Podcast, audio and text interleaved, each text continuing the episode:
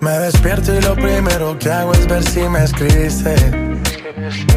Anoche te dejo un mensaje, pero no lo leíste.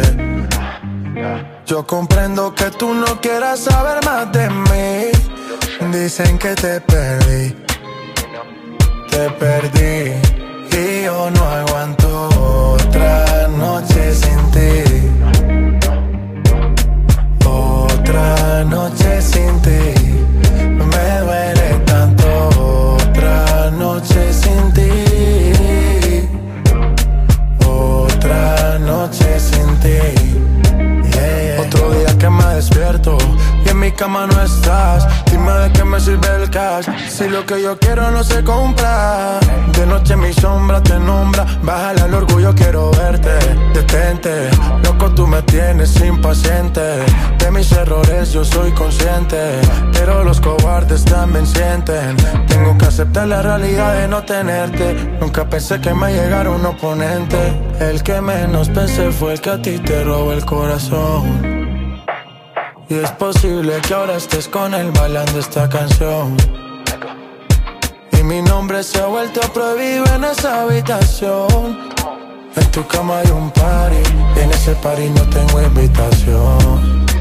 En tu cama hay un party, en ese party no tengo invitación. Y yo no aguanto otra noche sin ti.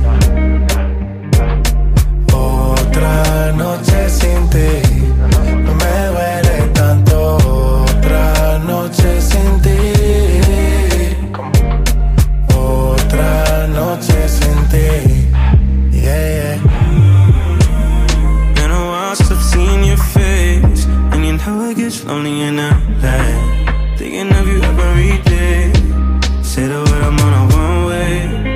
First, I gotta follow your lead. Listen to whatever you say, and act like I'm okay.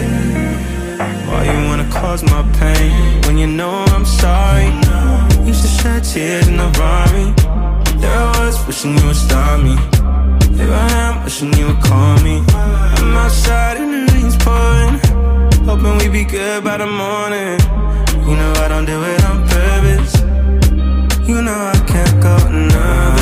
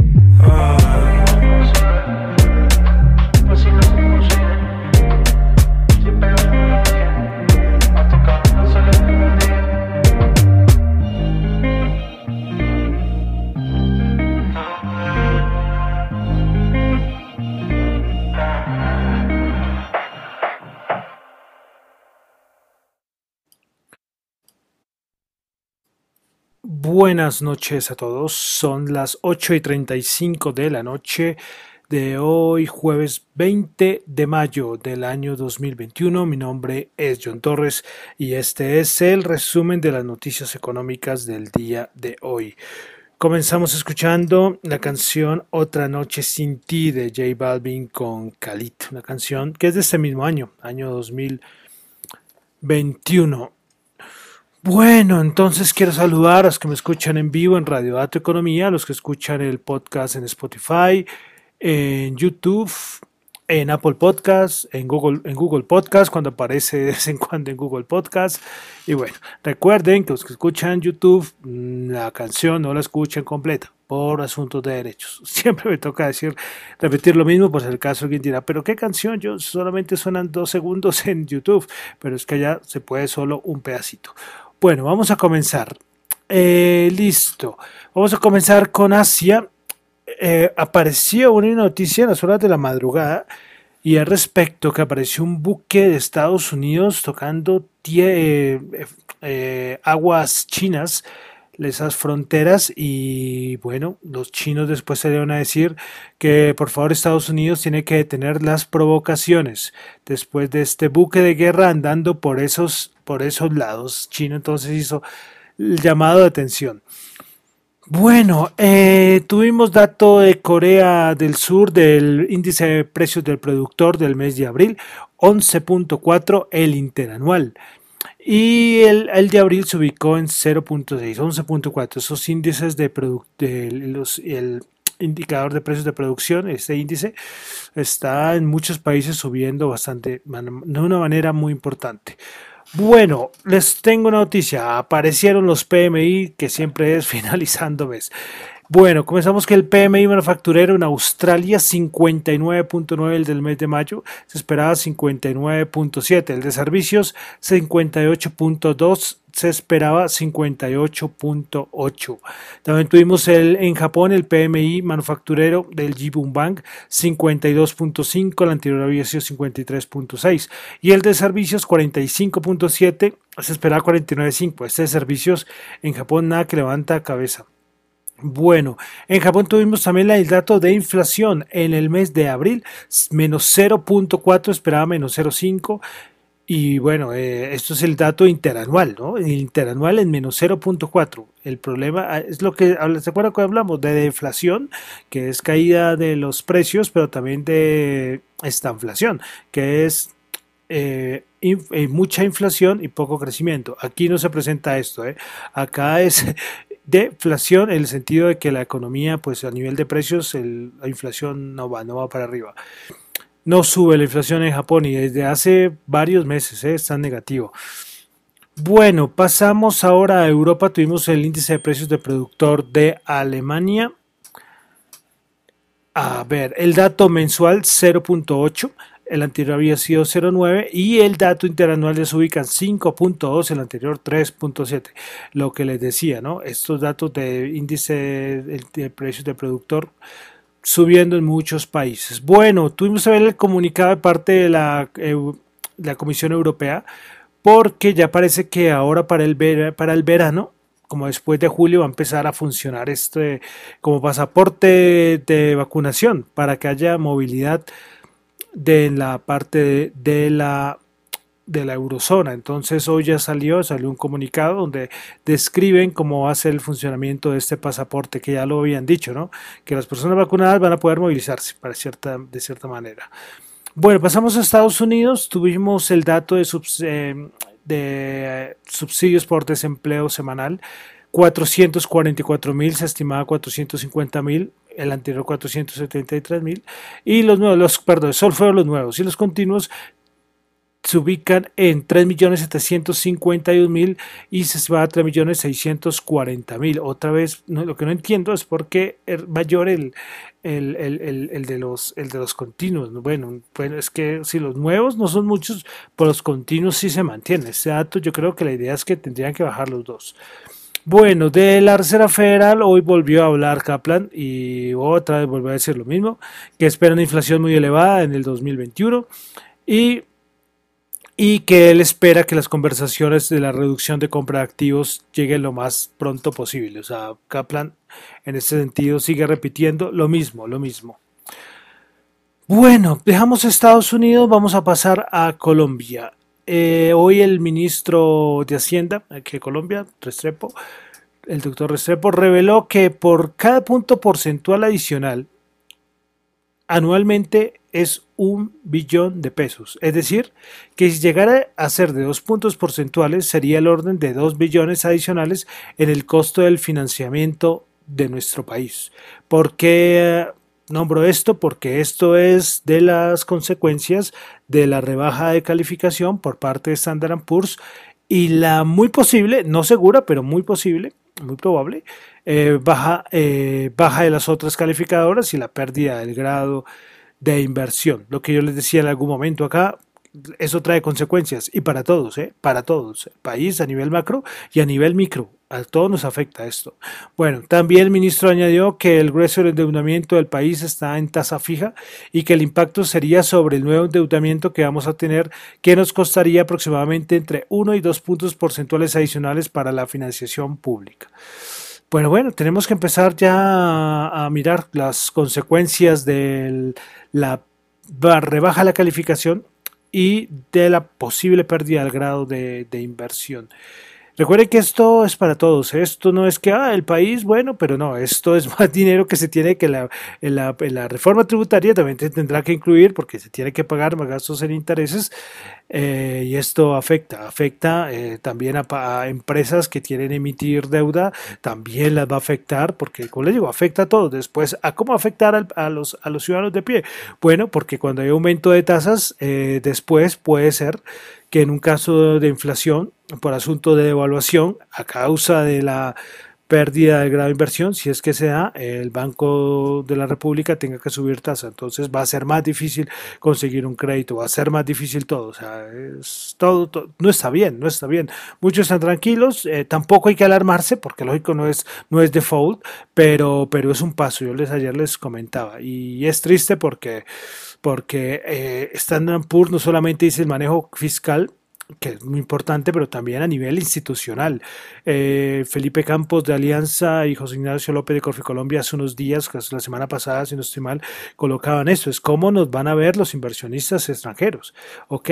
Y ver si de verdad que hay un, acá se va a sacar una reforma tributaria, pero, pero solo por sacarla, o se va a mostrar una unidad como país, que eso también es importante reflejar, pero hasta el momento no, la economía cada, cada vez más destruida, más destruida.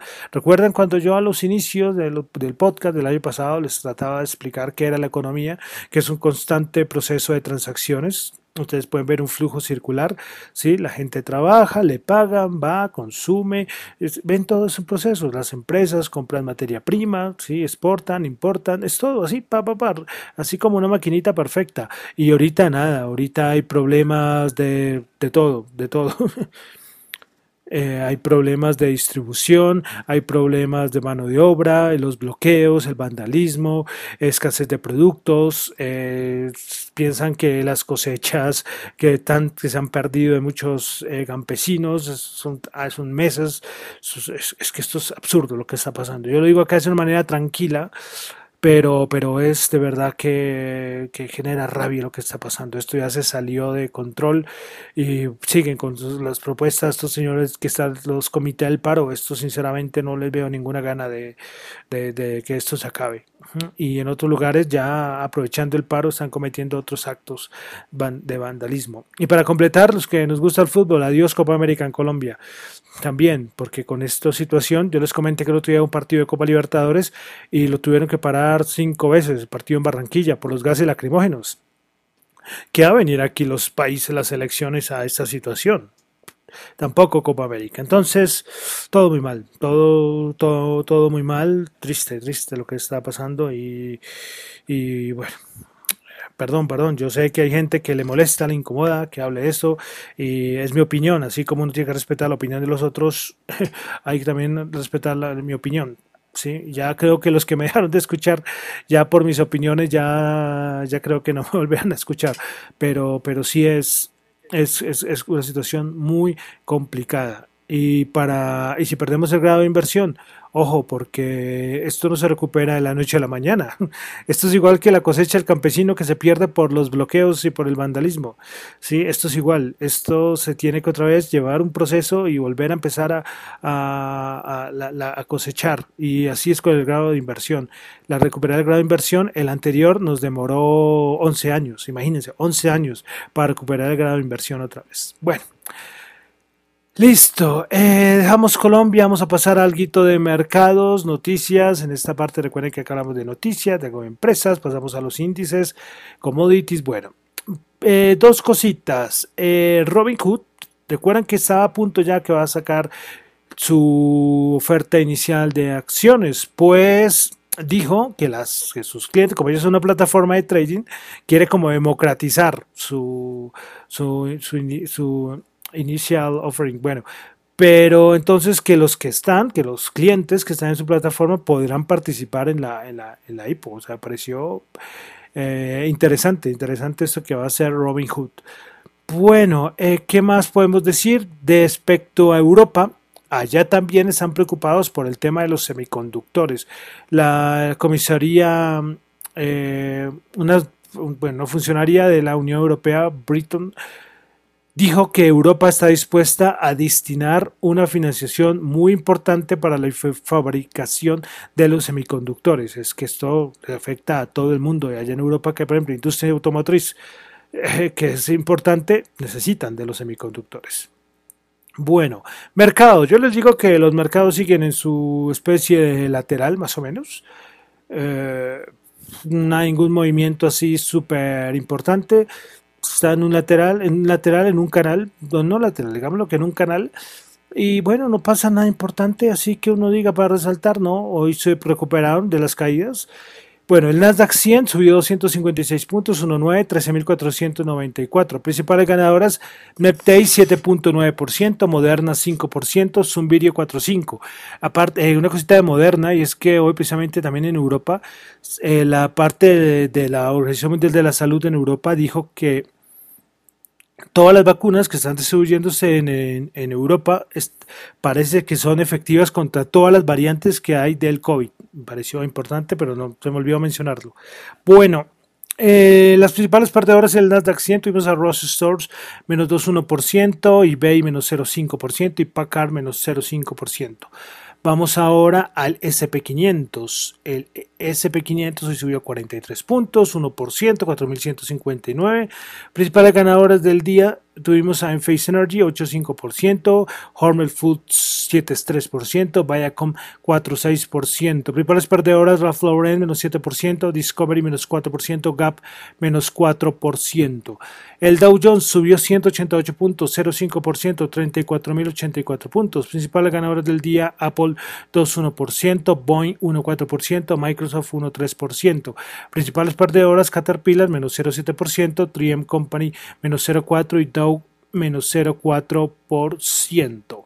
Vamos a la Bolsa de Valores de Colombia. El Colca, el Colca perdón, bajó 11 puntos, menos 0,8, 1.254. Y eso que las ventas al inicio eran mucho más fuertes. Yo, yo que les dije, tocaba hoy pendientes de ver cómo se comportaba los mercados aquí en Colombia por lo del la, la baja de la calificación por Standard Poor's. Bueno, principal ganadora, Grupo Argos Ordinaria 2,6%, Grupo Sur Ordinaria 2,4%, Nutresa 0,6%, principales perdedoras, preferencia Grupo Argos menos 4,2%, Grupo Energía Bogotá menos 3,9% y con concreto menos 3,6%. Vamos ahora al a ver, listo, al petróleo 62 bajó 1.3, Bren 65 bajó 1.6, el oro se mantiene firme estos últimos días o ya semanas, 1877 subió 8. Bueno, pasamos al Bitcoin. El Bitcoin que sigue eh, en cuidados intensivos, 39.929 subió 868. Vamos a mirar ahora en cuanto está el Bitcoin. El Bitcoin, bueno, 41.628 está recuperándose un poquitín. A ver, yo miro una cosita por acá. Listo. Bueno, de criptomonedas tenemos varias cositas. Eh, eh, hoy el Tesoro de Estados Unidos dijo, dijeron que las criptomonedas representan un riesgo de evasión fiscal muy significativo. También el Tesoro eh, dijo que las transferencias de criptomonedas de más de 10 mil dólares tendrán que ser reportadas al IRS. Lo voy a decir en español. Ok, pero ¿qué es el IRS? Pues es el servicio de Internal Revenue Service de los Estados Unidos, es también como el, servicio de impuestos. Ok, entonces tener que empezar a, declarar. Entonces, una noticia pues que cuando salió también afectó y el precio de las criptomonedas le dan por, por todo lado, por todo lado. Bueno, ¿qué más tuvimos de criptomonedas? Hoy Gessler de la Security Exchange Commission dijo que hay que tener una mayor control, mayor regulación, que es lo que se quiere lograr para proteger a los inversionistas y para que tengan una mayor confiabilidad en aspectos como los exchanges de criptomonedas. Eso ponía en un futuro y yo lo he colocado estos días, es que en criptomonedas existen los exchanges centralizados y los exchanges descentralizados. Y normalmente los centralizados son los que, si el gobierno por si acaso quisiera intervenirlo, los puede intervenir. Por ejemplo, Coinbase en Estados Unidos. Y, y lo más posible es que esto pierda en volumen. Antes, en, el, en cuatro, cuatro años, esa era como la única opción. Y exchanges descentralizados había muy pocos. Ahora hay muchos más. Y mucha gente para protegerse de alguna cierta manera de que el gobierno pueda de un momento a otro eh, coger y, los centralizados, los exchanges centralizados, colocarles un tate quieto. Eh, mucha gente se, va a negociar o a hacer intercambios en los exchanges descentralizados. Eh, después les explicaré qué es un exchange centralizado y descentralizado, pero principalmente la gran diferencia es que, por ejemplo, ustedes van a negociar en un exchange descentralizado, solamente entran, tienen que guardar su frase semilla, que es lo más importante, y ya. Mientras que en un exchange centralizado, ejemplo Coinbase, Binance, que es lo que todo el mundo escucha, eh, ustedes si quieren ya ser verificados necesitan meter sus datos, su correo, su, teléfono, eh, su tarjeta, su cédula, el DNI, eh, bueno, todos esos aspectos. La, la información es que se llama el KYC, el Know Your Customer, creo que es.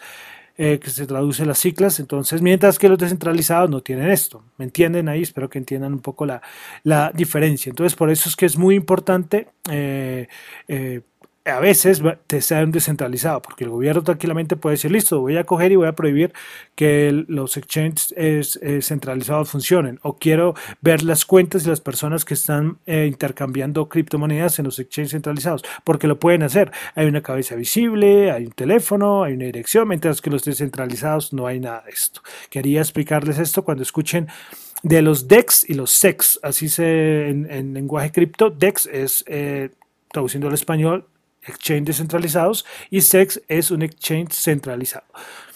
Bueno, continuamos con más cositas de criptomonedas, que ha sido el tema de estos días. Bueno, eh, hoy Jim Cramer, que es muy conocido, muy conocido, dijo que el mercado cripto necesita regulación porque podría generar un riesgo sistémico. Porque ayer se vio que hubo nerviosismo, ¿eh? como les decía, cuando caen mucho, cuando caen mucho y como ya hay tanto dinero, hay veces que para equilibrar lo que estoy perdiendo en criptos, tengo que salir a vender, eh, yo qué sé, renta variable, acciones. Entonces Jim Cramer dice esto y que se necesita regulación. Y finalmente, eh, mi queridísimo estimado Jerome Hayden Powell hoy habló en video y en un comunicado, como unos 5 minutos dura el video, sobre medios de pago en Estados Unidos. Y habló sobre las las CBDC pero, ¿qué son las CBDC? Las CBDC es la traducción de Central Bank Digital Currency, es decir, las criptomonedas centralizadas. Los que escuchen mucho el podcast, alguna vez sí ya recuerdan que yo lo definí, que las criptomonedas Bitcoin, Ethereum, Litecoin, etcétera, son descentralizadas. ¿Ok? Mientras que las CBDCs, las CBDC, eh, son monedas emitidas por bancos centrales, pero son como criptomonedas emitidas por el Banco Central. Lo que el yuan, el yuan digital es un ejemplo de esto, que es el más conocido porque ya está en fase como 3. Y siempre es, todo el mundo está pendiente de ver qué dice la Reserva Federal, que llevan estudiando esto hace ya varios meses. Pues hoy en el comunicado precisamente Jerome Powell, Jerome Hayden Powell habló sobre, sobre este tema dijo que la Fed va a emitir, la Reserva Federal va a emitir un documento eh, más o menos en el verano, después del verano, sobre, sobre esto de la moneda digital, a ver qué va a hacer la Reserva Federal. Todavía ellos no han decidido, están ahí llevan analizando esto, pero que no sé, como, como un miedo respecto a, lo de la, sacar su, su, dólar digital, su CBDC, que sea el eh, dólar digital. Eh, Jerome Powell también hoy dijo que es que es importante para que una, una criptomoneda central digital sea algo complementario, más no reemplace los depósitos bancarios y el efectivo. Eso yo creo que sería como a corto plazo. Y también habló sobre las criptomonedas descentralizadas. Dice que no han funcionado como una forma conveniente de hacer pagos debido al cambio del valor, es decir, a la volatilidad del precio. Bueno, como pueden ver, eh, muchas noticias por, por todo lo que está pasando en la criptomoneda, esperando a ver qué hace el mercado, si vamos para abajo, si esto ya, ya llegó el invierno cripto. Eh, el invierno cripto, se lo digo rápidamente, el invierno cripto es que en los ciclos de criptomonedas, creo que ya lo he dicho algún podcast, pero bueno, repitámoslo rápidamente, en un momento de los ciclos de criptomonedas hay un momento de bajadas y corrección de precio, entonces a eso se le llama el invierno cripto, normalmente puede durar dos años, tres años, pero ahí sí depende de otras fechas. Listo, no más criptomonedas. Bueno, y finalmente, tasa representativa del mercado también subió. C39 pesos, 3.721. Bueno, veremos a ver cómo nos va, cómo nos va. Pero si yo de verdad le digo, estoy preocupado, estoy preocupado viendo las cosas como es, la economía está quedando destrozada, cada día más complicado. Eh, difícil, difícil, difícil. Sí, ya cada uno mira, pero, pero sí. Es mi opinión, es mi opinión. Bueno, recuerden que es mi que en este podcast, en este programa hago hago mis reflexiones personales, ¿no? Recuerden que acá no hay ninguna recomendación de inversión, ni que compren algo ni que vendan nada. Analícenlo ustedes mismos en todo sentido. Y me despido, mi nombre es John Torres, me encuentran en Twitter en la cuenta arroba John en la cuenta arroba Dato Economía. Muchísimas gracias.